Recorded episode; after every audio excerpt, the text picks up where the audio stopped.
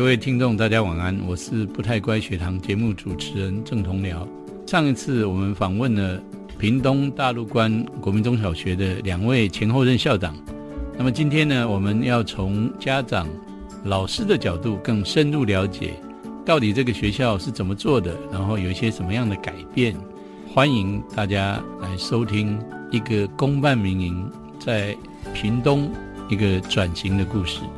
在这里，你可以快乐学习；在这里，你可以勇敢逐梦。请听我的天空，我的学校。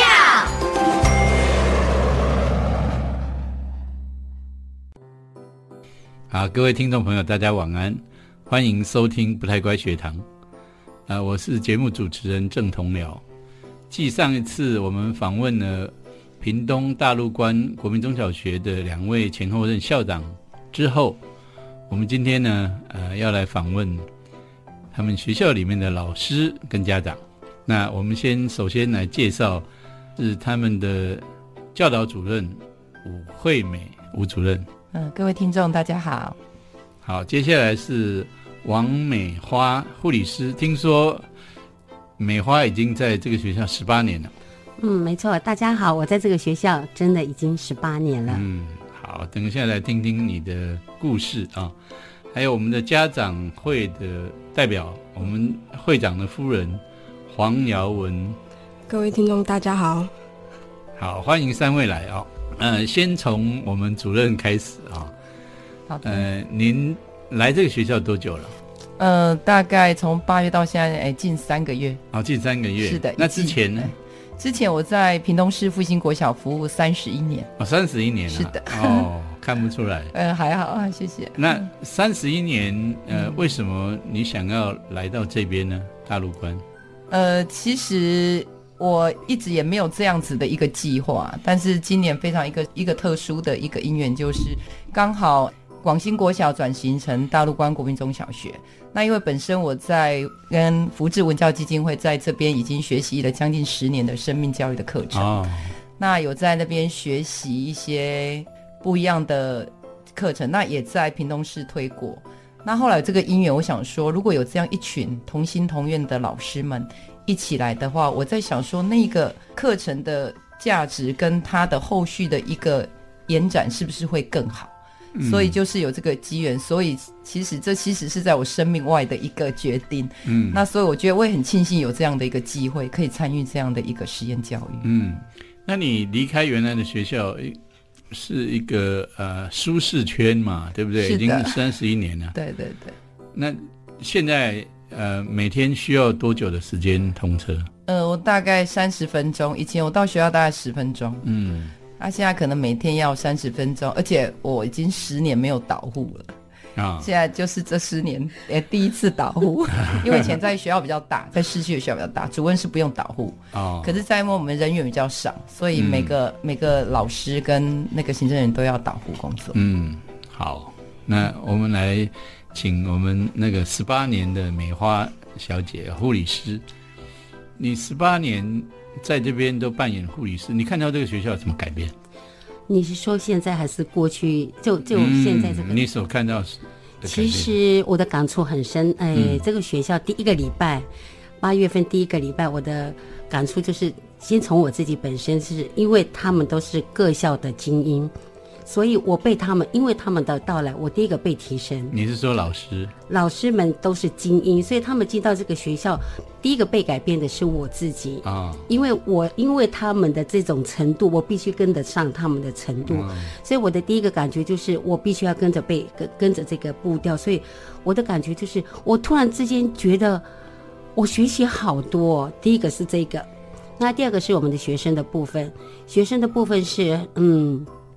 有一些看似在别的学校没有什么大不了的事情，就比如说放学，嗯，本来就没有什么大不了，放学就是集合。可是，在我们学校，是因为当我听到小朋友们在各班的教室外面集合，然后跟老师呃跟小朋友们呃就行再见礼，然后排队走路下来，嗯，真的很不好意思，我觉得我好感动，嗯，因为以前不是这样吗？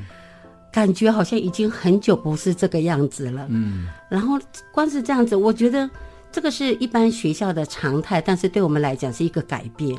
这个是第第二个改变，我就看到那种不一样。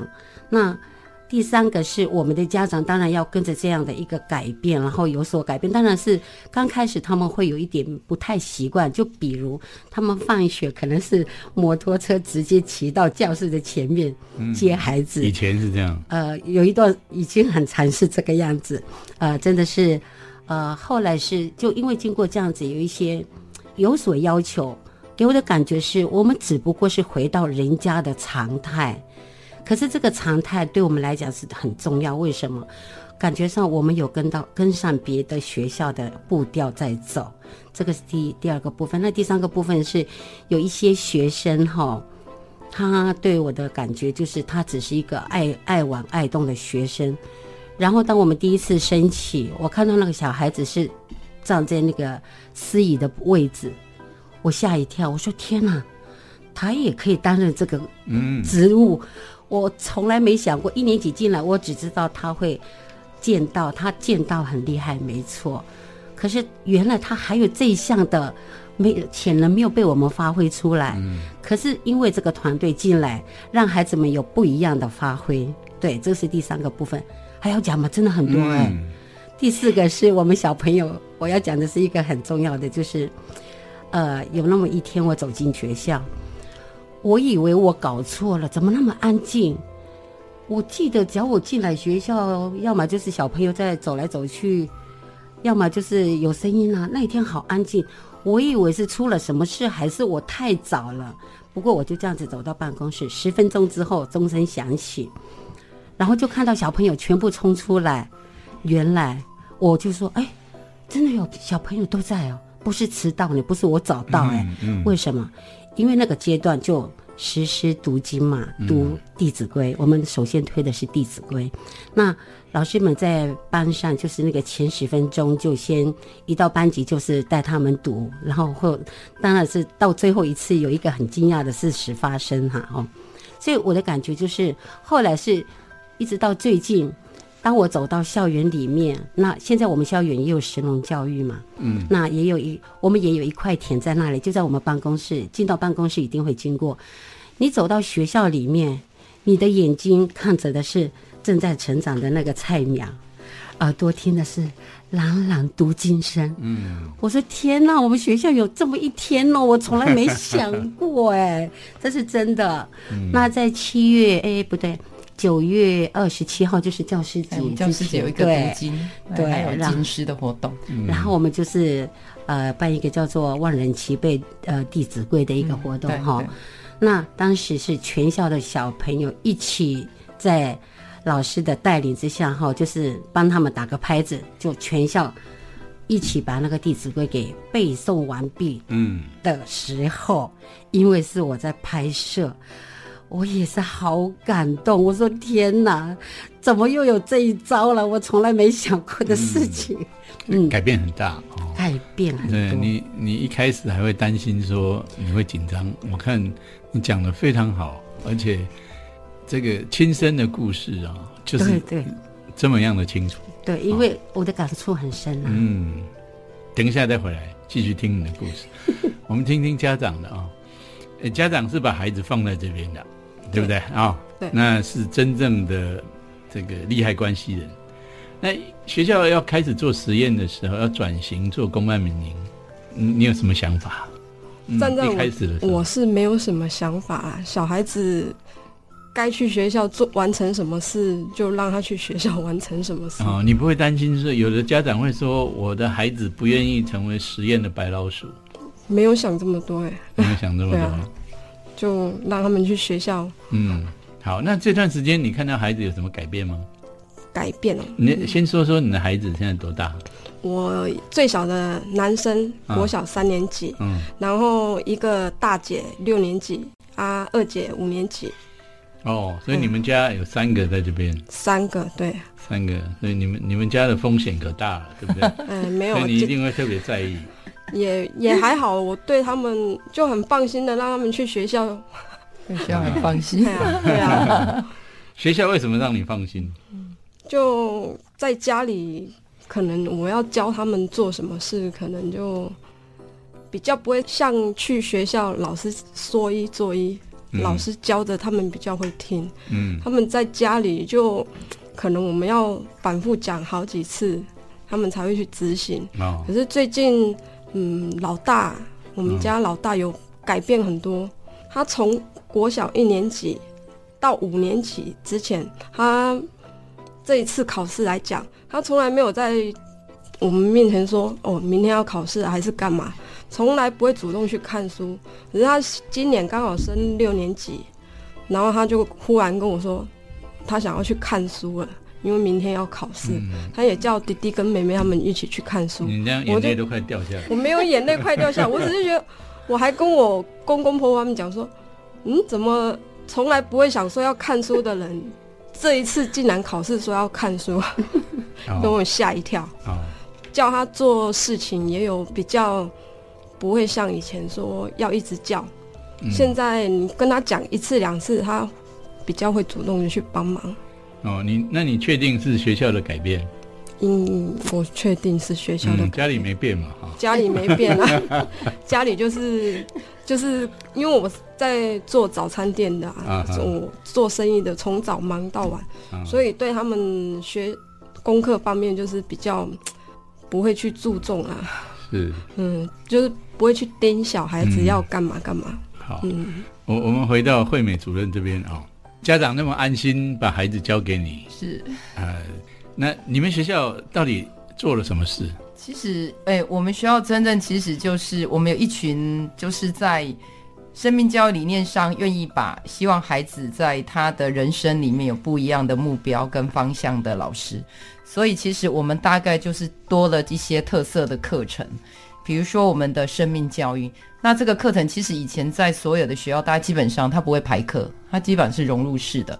那我们其实，在我们的课程里面安排了四节课，每一个年级都有四节。那我们在这四节里面呢的课程，就是我们大概有几个主轴在跑，就是励志、勤学，然后一种责任教育，还有最重要是关公念恩，关父母师长跟同学的恩。那其实一个感恩的人，其实他就会关照他周围的人，那他生命的视野跟方向就会不一样。嗯，所以这个是我们第一个，就是我们把是完全是四节扎实的在上这个生命教育的课程。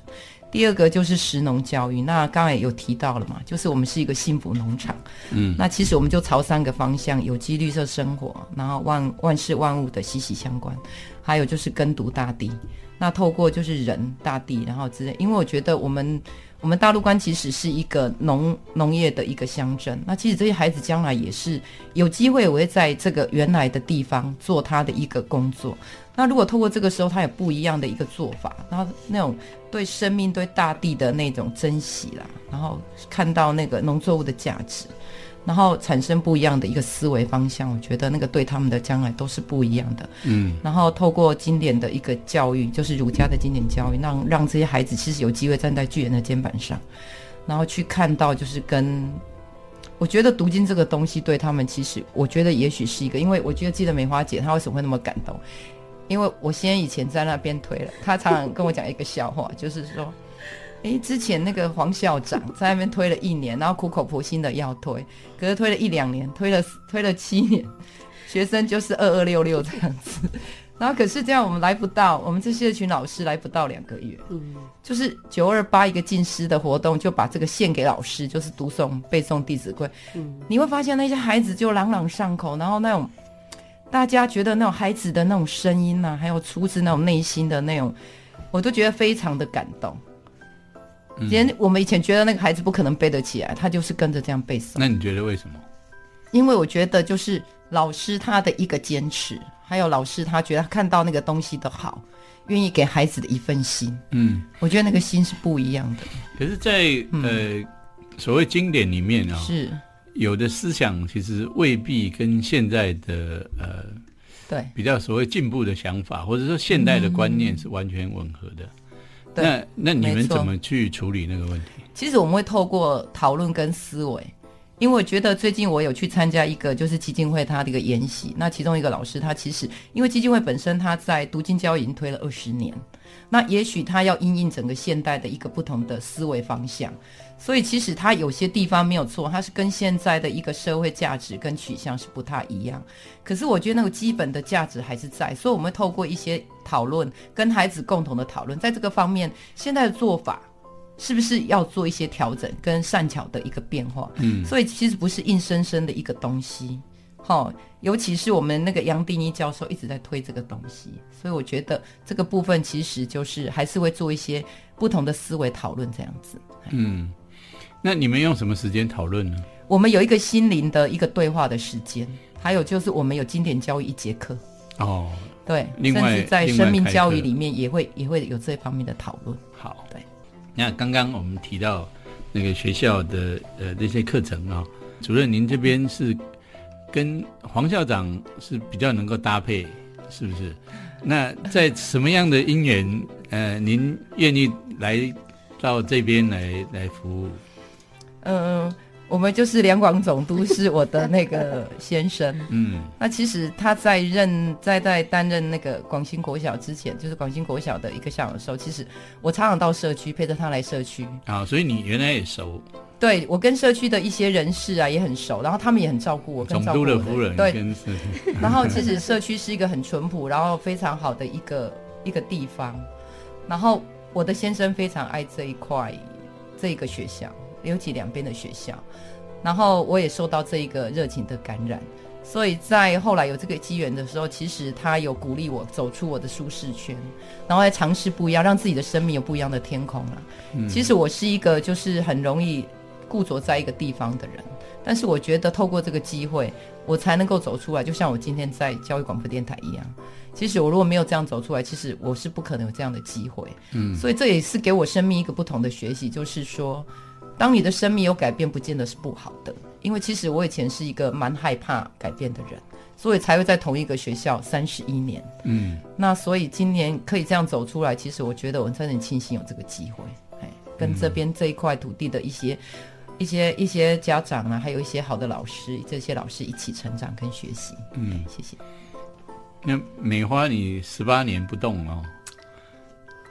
跟这个学校很有缘分，很有感情，对不对？很有缘分，因为其实我之前是在卫生所服务已经十四年，嗯，那也是在有那有有那个机会可以呃改变我的呃我的职场的时候，我开个玩笑，我有去广西，那个时候叫做广兴国小，我走到那里我就说这个就是我的学校，哎，我没想到真的一分发下来，我真的就到了就被派到那个学校去，那一进去到现在就十八年。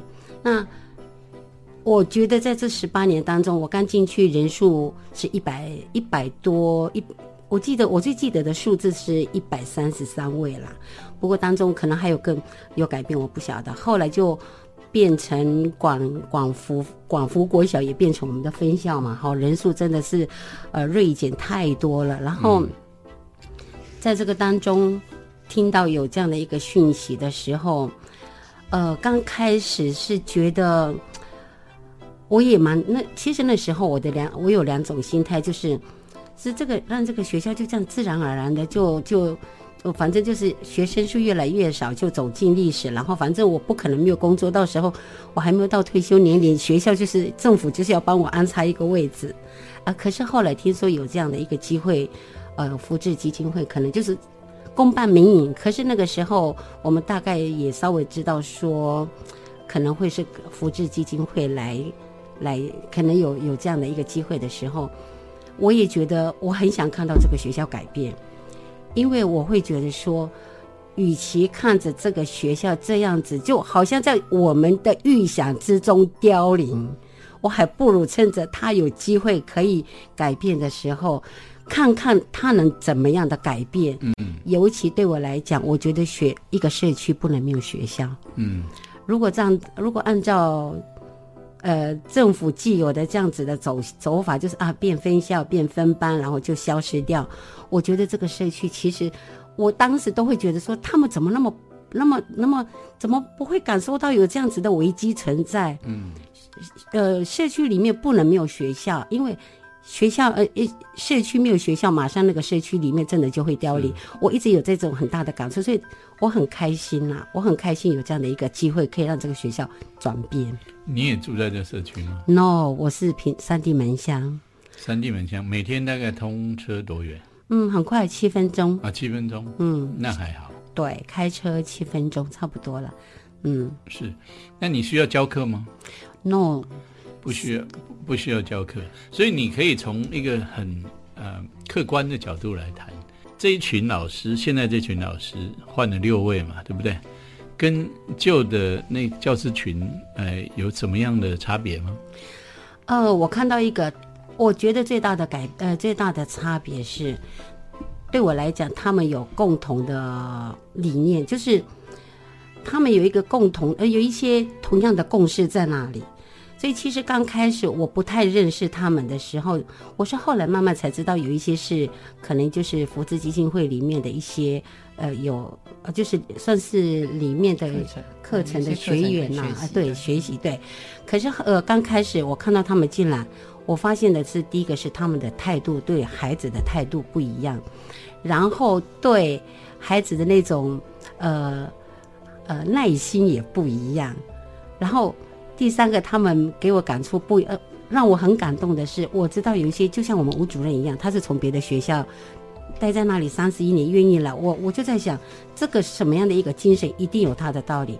我后来又发现，其他的老师也都是各校的一些组长或者是一些哎对主任级的调进来，我就觉得说，这些老师们当然是绝对有他们的一个呃共同的理念，想要在这个地方来实现。嗯，那。我也在这个当初这个一这几个月来，我看他们在面对在对待学生的时候，我的确也有看到这个部分是比较比较积极，然后比较他们常常利用我们下课之后，他们就会一起。每次我经过办公室的时候，我就看到他们几个人在那里在开始讨论，对我就会觉得说，以前这个现象也没有，嗯，所以。这些老师们，我相信他们是有那个心要来帮助孩子，来帮助这个学校。光是看他们那些小动作，我就知道了。对，所以我觉得在推展一个，就像我们那个读经一样，当我看到那么快就可以有这么大的一个成效的时候，是我觉得是因为每个老师们有共同的理念，一定要让这些东西让呃呃使我们的孩子们学习，所以可以很快的促成这样子。听起来这个学校的转变。那个老师有很大的这个呃换血是蛮关键的一个因素哈，因为学校还是在那边，孩子还是在那边，可是就这个呃，什么都还在那里。美花小姐看了，确确实是有如此之不同。那我们来请教一下家长这边哦，嗯，你你看到有有这么多的不一样吗？像美花说的，家长的那个。呃，角度来看，老师们的改变有那么多吗？老师哦，嗯，老师改变很多，嗯嗯，真的改变很多。我觉得我们规定的多？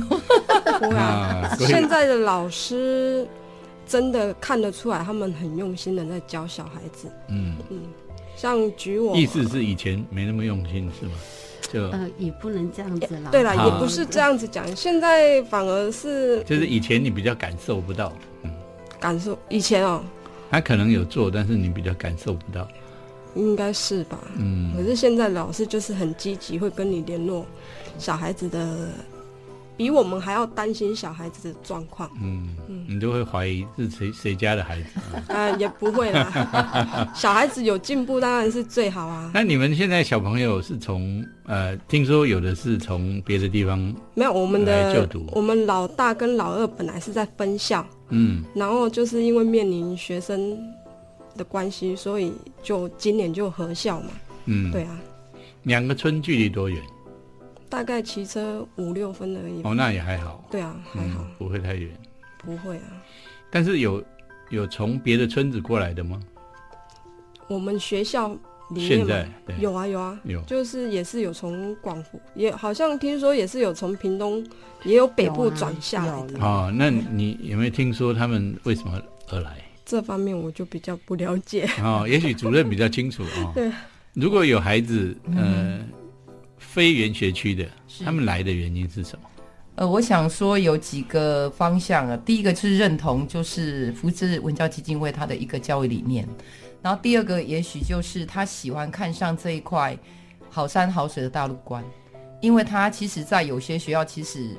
虽然说在大的学校里面竞争性比较大，可是有时候不不见得适合这个孩子。嗯，那所以现在其实有孩子有很多家长，他有不一样的选择的权利，他会是这个孩子的状况。比如说，我觉得我孩子适合这样的一个学校，所以就是实验教育其实开启了一个就是让家长有更多的受教权的一个选择。嗯，所以像有些学校是因为他觉得他的孩子在这样的一个环境下，他会比较更好，然后更更能够。对，就是产生他不同的一个成长这样子。那所以像有些就是从我们附近的整个村庄，比如说南华啦、泰山，那有的从屏东市，那甚至有几个就是刚好他就搬来我们社区。那甚至其实我前大概上。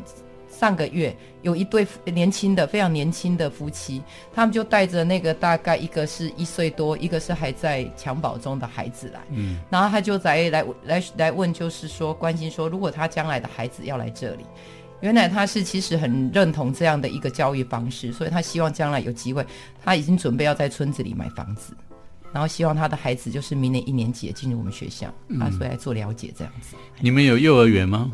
目前没有。目前没有，以后会有幼儿园吗？呃，目前不会朝这个方向规划。OK，那这两个村子的孩子要读幼儿园怎么办？哦，他们这个部分，我是觉得这个地方，因为当初其实有想要规划，就是幼儿园跟国小部。嗯，那后来就是就没有朝这个地方规划，就是直接从国中这样做一个一贯性的一个一个连接，因为两个分校分太远，其实对幼稚园是比较没有那么的方便跟那个。嗯，所以现在这两个村子的孩子要念幼儿园的去哪里？呃，道道相托，我们有有相托，有相托，对对，有相托，对。OK，嗯，OK。现在来的老师都是福智的人吗？呃，基本上大概有六七位是，六七位是，哎，那总共就是三加六嘛。对，那有两，哎，两位老师，就是我们留在学校的不是，那大概基本上进来的这七位，连一个组长，一个那个干事。这七位都是，就是有在福智文教进就有做一些学习的老师。是是是，好。现在看起来新进的老师，为了实验而来的老师是福智呃渊源的比较多。嗯，是的。那学校会不会变成是一个呃这种非常福智特质的，然后会让其他非福智的人会觉得呃比较没有办法适应呢？嗯。目前其实我们是因为实验交易，所以需要一批就是比较有相同理念。因为短期间其实要建构这样的一个共识，其实是不容易。但是我们不会去排斥，或者是说那些。没有在福智做学习，其实只要认同就是这样的一个教学教育理念。那透过其实后面我们的一些社群课程的讨论，其实我们都欢迎西有认同这样的一个教育理念的老师来。嗯，那其实像我们在地流的一个老师，其实我们看了他的联络部，我们都说同声赞叹。为什么？因为他比我们福智，比所有福智的福智人做的联络部更完整。嗯，因为他的那个联络部上就是具备了所有在福智课程里面所有的关公能言待人着想，甚至他每天要孩子做善行，然后做一些自我检讨，然后做一些反省。嗯，那个过程其实我们看到他的联络部，我们都哦惊为天人呐。嗯，因为我觉得即使像有受过一些福智教育课程的老师，他不见得他落实的这么扎实，所以其实我们都很认同说。一样有这样子一个理念的老师，能够一起跟我们来，然后一起来做学习，这样子。那你可不可以简单的说一下福智教育的特质是什么？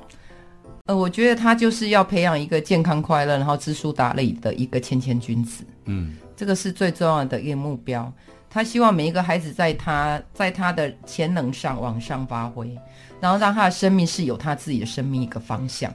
其实我觉得现在跟现在的教育其实是没有相违背的。嗯，因为我觉得每一个孩子的特质不一样，那他能看到自己的点，在他自己的点上为自己负责，然后不断的做利益自己跟利益别人的一个这个方向。他不会有呃宗教课程的所谓灌输。没有，我们是没有宗教的课程。嗯，因为我觉得宗教就是大家一个他自己一个心灵的一个提升。嗯，那不管他信任何的宗教，我觉得只要是好的，我觉得基本上我们都排斥。所以，其实很多人会质疑说，是不是我有这个这个地方的一个宗教上的一个灌输或什么？其实我觉得我们完全没有，我们只是希望就是说。不同的一个角度去看待生命的一个方向，嗯，那我们提供不同的思维方向，那最后孩子决定他在哪个方向点去做深入，或者是在他作为他生命的一个皈依或者一个方向的寻找，我觉得那都是 OK 的。所以学校也没有一些固定的宗教仪式，没有，没有，没有，我们没有。哎，那你们怎么选老师？选老师，我觉得那个老师是基金会跟那个县政府他来那个，所以其实当初我们去报考的时候，呃，就是一第一个一定要正式老师。我们有分三个阶段，第一个就是正式老师，那就是报名。那所有的屏东县里面的正式老师认同这样的一个教育理念的老师都可以来招考，然后透过基金会跟我们学校就是这边甄选委员会，然后共同遴选。然后第二个就是因为我们如果正式老师报名没那么多，我们第二波就是找就是代理老师跟代课老师，那也一样就是说，您只要具备，比如说有教师证，那如果第二轮没有教师证的老师不够的话，那我们就会就是大学毕业的老师，那认同我们就是认同这样子一个实验教育的方向的老师，都可以来找考这样子。嗯嗯，我们来请美花谈一谈啊。你你刚刚对于老师，现在这些老师啊，蛮称赞的啊。那你觉得这些老师他最主要让你觉得感动的是什么样的特质？我先讲一个，我觉得可以这样子做，真的很不简单的一件事情，就是因为刚刚有问到说我们有没有别的呃来自其他学校的学生有很多。我们甚至有来自关庙、台南、呃凤山的一些学生，但是可能都住在屏东市。那他们要来，我我们学校没我们有交通车，那怎么办？首先第一个让我感动的就是这些老师们大部分都住在屏东，他们在负责接送这些孩子们。嗯，早上就是送他们来，下午甚至有一些可能还要参加我们下午的那个。课后班哦，老师已经下课了，可是因为这个孩子还要参加课后班，他也等到课后班，因为他要在这一群孩子，这一群孩子回家。嗯，我光是看这个，我说你要他要这么做一学期一学年呢。嗯，因为我们没有交通车啊。现在才两个月而已。是啊，啊，他们都要这么做，尤其是他已经是下班时间了，他还要等那些孩子们。嗯，我觉得可以做到这样子，我觉得很不简单，因为。呃，就我所知，进来的这些老师们，几乎也都已经结，就是已经有自己的家庭，那他也有自己的孩子们要，不是也有孩子们要照顾，不见得孩子是读读我们的学校，但是他愿意花这样的一个时间。如果不是有不一样的理念，我觉得他会去计较，他会去计较。第一个就是这一个，那第二个就是就就昨天呢，刚好。哦，今天呢？今天早上，他还有去学校上班。我还有去学校，对，就今天早上。对，有一个老师就来我办公室，他就跟我讲说：“啊，这个交给你啊，不好意思啊，我们那个哪个小朋友还有就是有一些要回调，啊，没有还没有回来。”然后他就，他就跟我说：“哦，这个家长，我们都要一个一个赖呢，不看群组呢。”我说：“群组不是才是公事吗？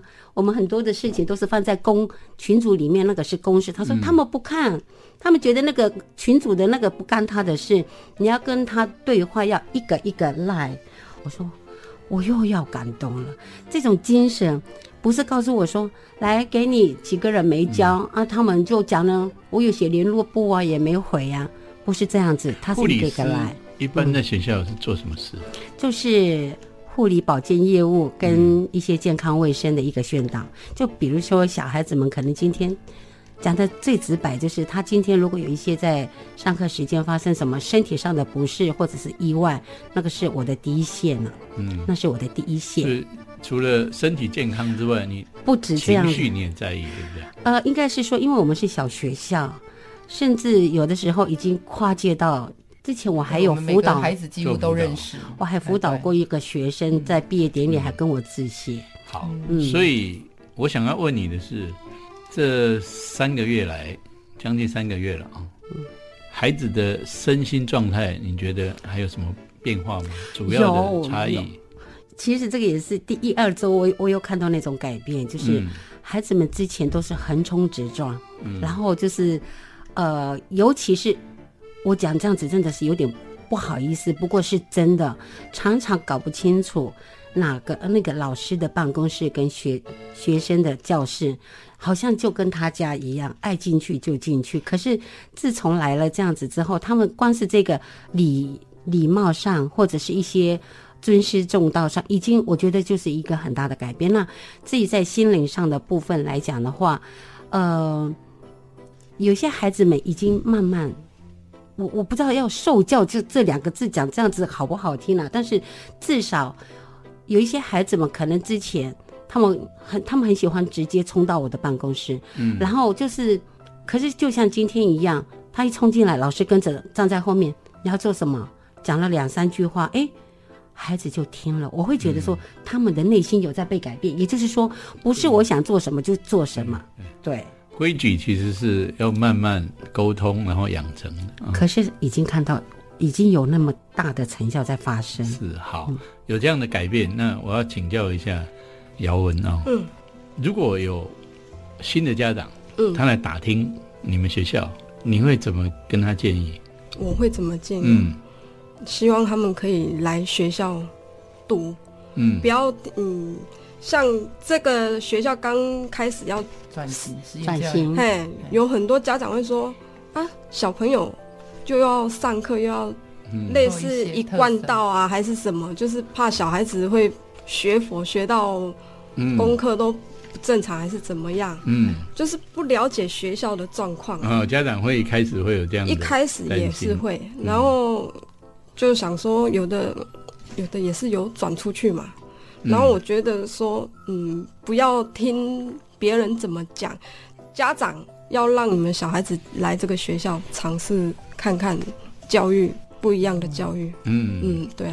你小孩子你可以告诉他说，我有三个都在这里。我不用讲，人家都知道。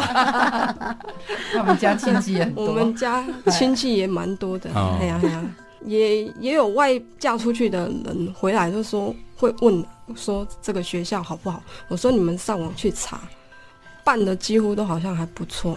嗯嗯，所以你会建建议他们就来来这边看看，来这边看看。嗯，那我要请教主任啊，如果嗯家长对这个学校开始产生好奇了，嗯，那他可以怎么样跟你们呃联络？怎么样去有机会深度了解呢？